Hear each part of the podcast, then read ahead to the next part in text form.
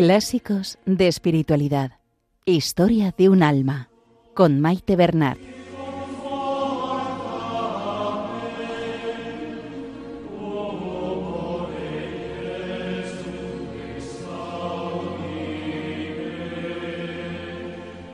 Un saludo a todos los oyentes de Radio María y bienvenidos al programa Clásicos de Espiritualidad. Saludamos a nuestra Madre, la Virgen María, y a ella nos encomendamos, que nos ponga bajo su manto protector y que todo cuanto hagamos sea para mayor gloria de Dios. Que interceda por nosotros y por el mundo entero.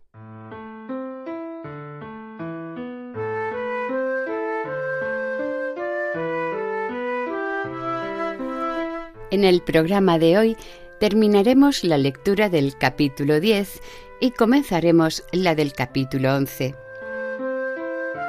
Teresita sigue relatando todo aquello que Jesús le ha ido dando a conocer sobre la caridad. Lo hace remitiéndose a escenas cotidianas del convento, citando en numerosas ocasiones frases de Jesús en el Evangelio y otras citas bíblicas, sobre todo de los Salmos. Recordamos que cuando Teresita escribe estas líneas, su enfermedad ya está bastante avanzada y lo hace desde la enfermería o desde el jardín en una silla de ruedas adaptada que perteneció a su padre.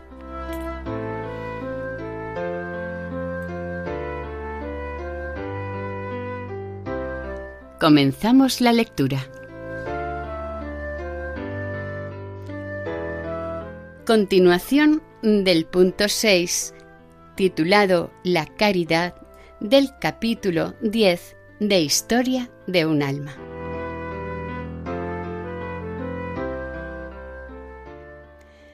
Y no basta con amar, hay que demostrarlo. Es natural que nos guste hacer un regalo a un amigo y sobre todo que nos guste dar sorpresas. Pero eso no es caridad, pues también los pecadores lo hacen. Y Jesús nos dice también, a todo el que te pide, dale, y al que se lleve lo tuyo, no se lo reclames. Dar a todas las que pidan gusta menos que ofrecer algo una misma por propia iniciativa. Más aún, cuando se nos pide algo amablemente, no nos cuesta dar. Pero si por desgracia no se emplean palabras bastante delicadas, enseguida el alma se revela si no está firmemente afianzada en la caridad.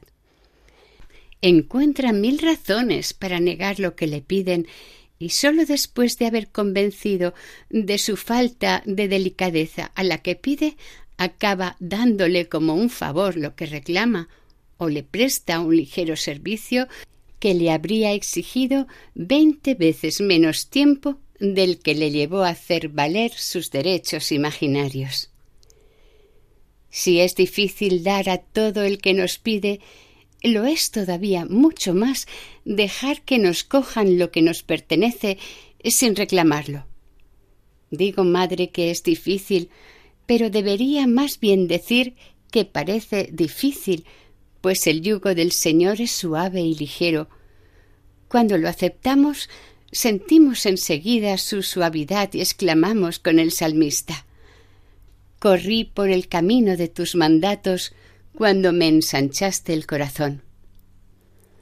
Sólo la caridad puede ensanchar mi corazón, y desde que esta dulce llama lo consume Jesús, corro alegre por el camino de tu mandato nuevo, y quiero correr por él hasta que llegue el día venturoso en que, uniéndome al cortejo de las vírgenes, pueda seguirte por los espacios infinitos cantando tu cántico nuevo, que será el cántico del amor.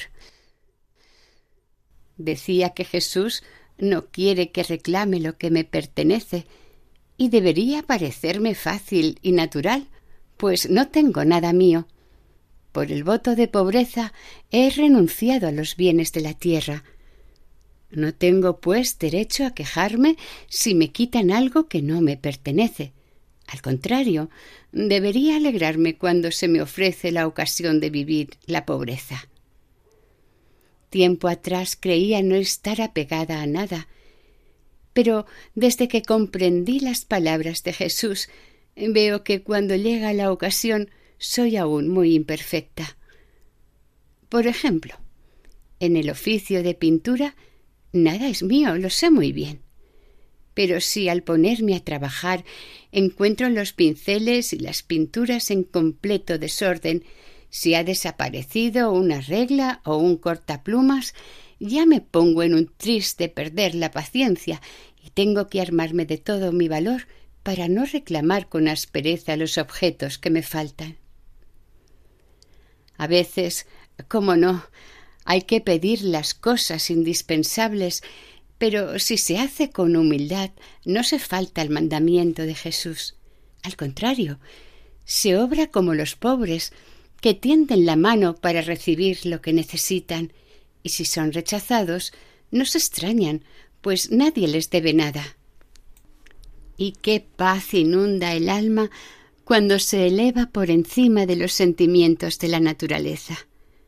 No, no existe alegría comparable a la que saborea el verdadero pobre de espíritu. Si pide con desprendimiento algo que necesita, y no sólo se lo niegan, sino que hasta intentan quitarle lo que tiene, está siguiendo el consejo de Jesús al que quiera ponerte pleito para quitarte la túnica, dale también la capa. Darle también la capa es, creo yo, en renunciar una a sus últimos derechos, considerarse como la sierva y la esclava de las demás. Cuando se ha entregado la capa, es más fácil caminar, correr. Por eso Jesús añade y al que te exija caminar con él mil pasos, acompáñale dos mil. Así que no basta con dar a quien me pida. Debo adelantarme a sus deseos, mostrarme muy agradecida y muy honrada de poder prestarle un servicio. Y si me cogen una cosa que tengo a mi uso, no he de hacer ver que lo siento, sino por el contrario, mostrarme contenta de que me hayan quitado de en medio ese estorbo. Madre querida, estoy muy lejos de practicar lo que entiendo tan bien, pero el simple deseo que tengo de hacerlo me da paz.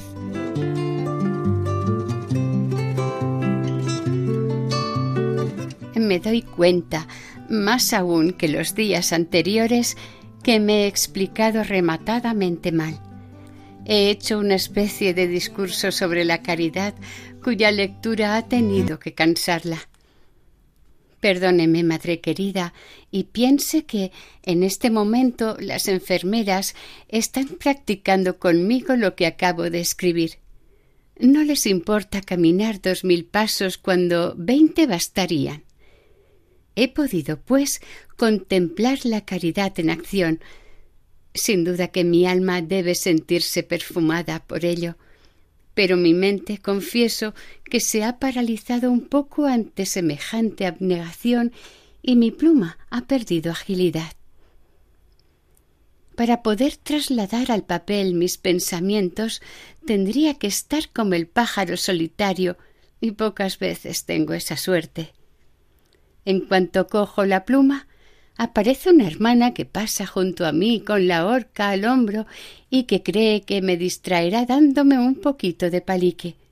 El leno, los patos, las gallinas, la visita del médico, todo sale a relucir.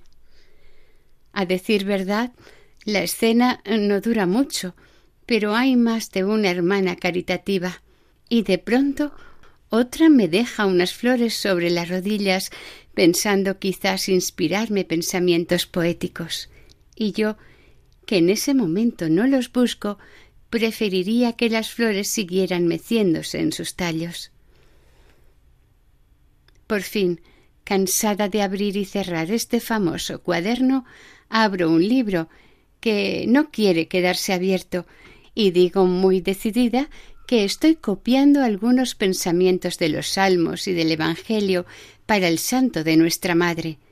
Y es muy cierto, pues no economizo precisamente las citas. Madre querida, creo que le divertiría mucho si le contase todas mis aventuras en los bosquecillos del Carmelo. No sé si habré podido escribir diez líneas sin verme interrumpida. Esto no debería hacerme reír ni divertirme, pero por amor a Dios y a mis hermanas, tan caritativas conmigo, trato de parecer contenta y sobre todo de estarlo.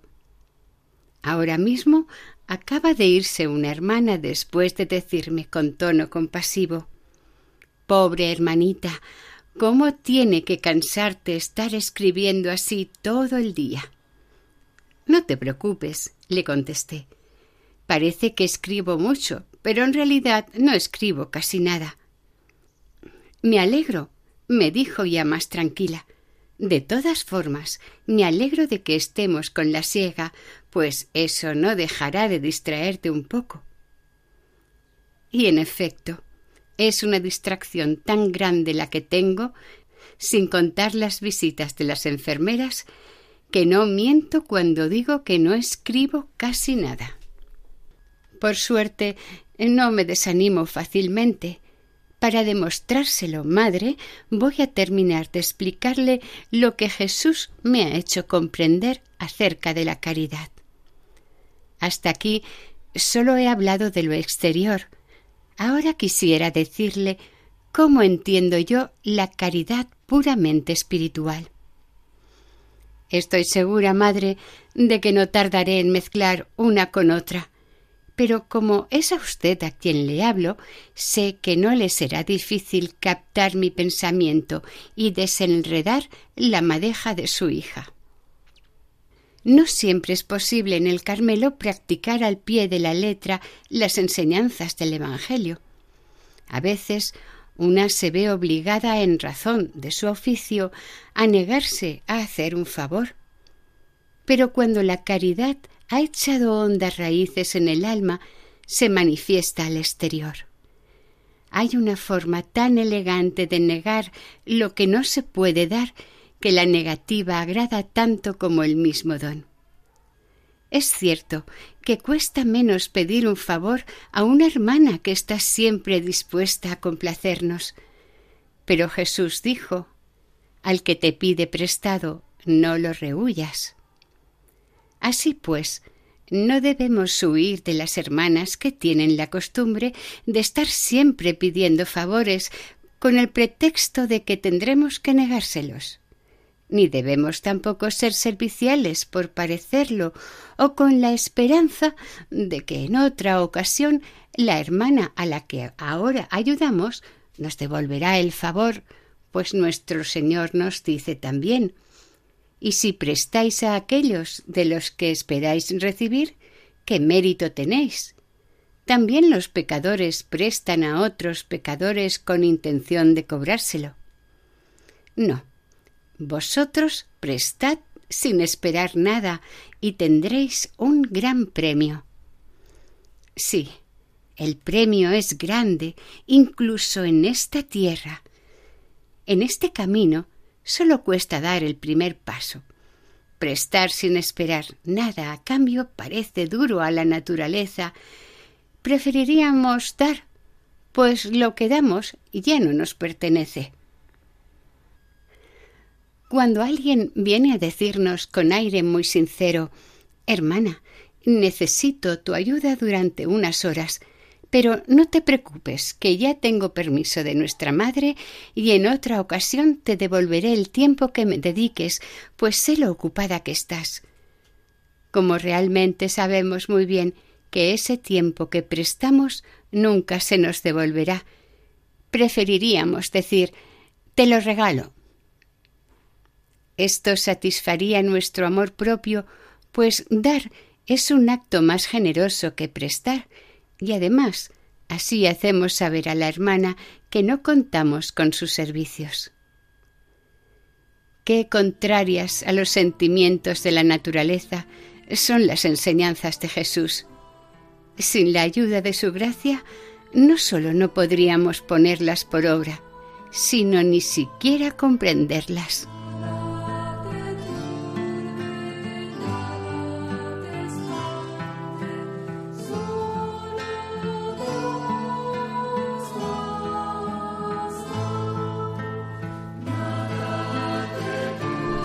Estamos escuchando la lectura de Historia de un alma en el programa Clásicos de Espiritualidad. Comenzamos el capítulo 11.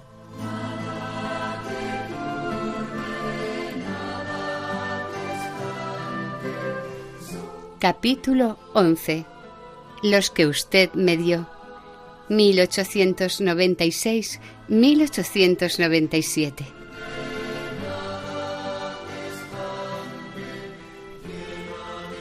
Madre, Jesús ha concedido a su hija la gracia de penetrar en las profundidades misteriosas de la caridad.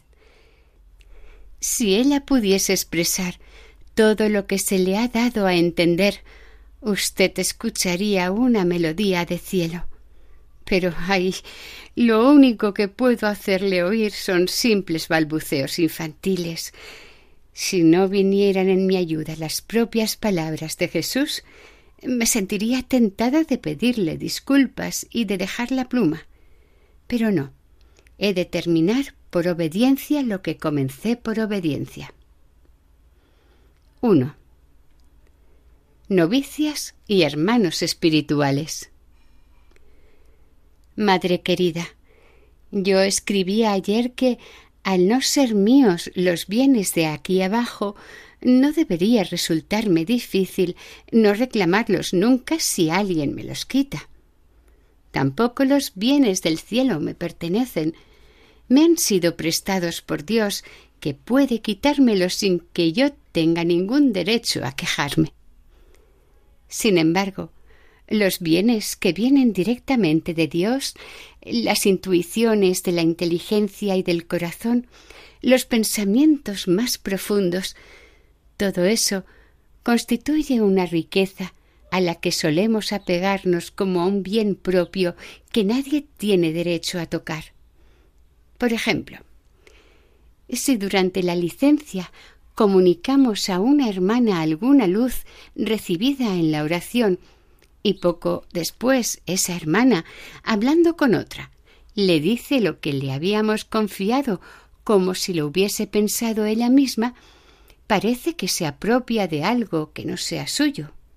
O bien, cuando en la recreación decimos por lo bajo a nuestra compañera una frase ingeniosa o que viene como anillo al dedo si ella la repite en voz alta sin decir la fuente de donde procede, Parece también un robo a la propietaria, que no reclama nada, pero que tiene muchas ganas de hacerlo y que aprovechará la primera ocasión para hacer saber sutilmente que se ha apropiado de sus pensamientos. 2. Instrumentos de Dios. Madre, yo no sabría explicarle tan bien estos tristes sentimientos de la naturaleza si yo mismo no los hubiese experimentado en mi propio corazón. Y me gustaría mecerme en la dulce ilusión de que sólo han visitado el mío, si usted no me hubiese mandado escuchar las tentaciones de sus queridas novicias. En el cumplimiento de la misión que usted me confió He aprendido mucho. Sobre todo, me he visto obligada a practicar yo misma lo que enseñaba a las demás. Y así, ahora, puedo decir que Jesús me ha concedido la gracia de no estar más apegada a los bienes del espíritu y del corazón que a los de la tierra. Si alguna vez se me ocurre pensar y decir algo que les gusta a mis hermanas, me parece completamente natural que se apropien de ello como de un bien suyo propio. Ese pensamiento pertenece al Espíritu Santo y no a mí, pues San Pablo dice que sin ese espíritu de amor no podemos llamar Padre a nuestro Padre que está en el cielo. Él es, pues, muy libre de servirse de mí para comunicar a un alma un buen pensamiento. Si yo creyera que ese pensamiento me pertenece, me parecería al asno que lleva las reliquias, que pensaba que los homenajes tributados a los santos iban dirigidos a él. No desprecio los pensamientos profundos que alimentan el alma y la unen a Dios, pero hace mucho tiempo ya que he comprendido que el alma no debe apoyarse en ellos, ni hacer consistir la perfección en recibir muchas iluminaciones. Los pensamientos más hermosos no son nada sin las obras. Es cierto que los demás pueden sacar mucho provecho de las luces que a ellas se le conceden si se humillan y saben dar gracias a Dios por permitirles tomar parte en el festín de un alma a la que Él se digna enriquecer con sus gracias. Pero si esta alma se complace en sus grandes pensamientos y hace la oración del fariseo, entonces viene a ser como una persona que se muere de hambre ante una mesa bien surtida, mientras todos sus invitados disfrutan en ella de comida abundante y hasta dirigen de vez en cuando una mirada de envidia al personaje poseedor de tantos bienes. Qué gran verdad es que sólo Dios conoce el fondo de los corazones, y qué cortos son los pensamientos de las criaturas. Cuando ven un alma con más luces que las otras, enseguida sacan la conclusión de que Jesús las ama a ellas menos que a esa alma y de que no las llama a la misma perfección. ¿Desde cuándo no tiene ya derecho el Señor a servirse de una de sus criaturas para conceder a las almas que ama el alimento que necesitan? En tiempos del faraón, el Señor aún tenía derecho, pues en la Sagrada Escritura le dice a este monarca Te he constituido rey para mostrar en ti mi poder y para hacer famoso mi nombre en toda la tierra. Desde que el Todopoderoso pronunció estas palabras, han pasado siglos y siglos y su forma de actuar sigue siendo la misma. Siempre se ha servido de sus criaturas como de instrumentos para realizar su obra en las almas.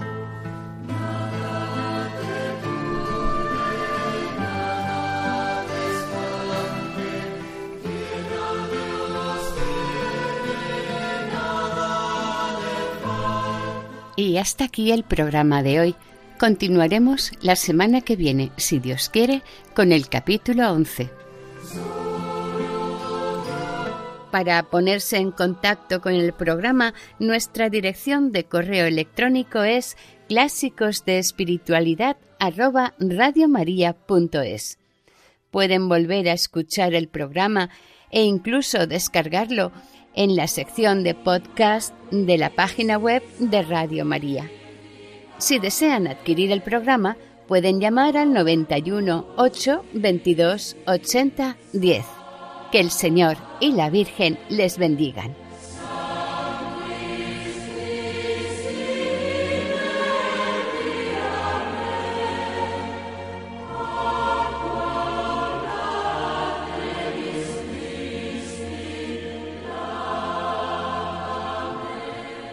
Han escuchado en Radio María Clásicos de Espiritualidad con Maite Bernat.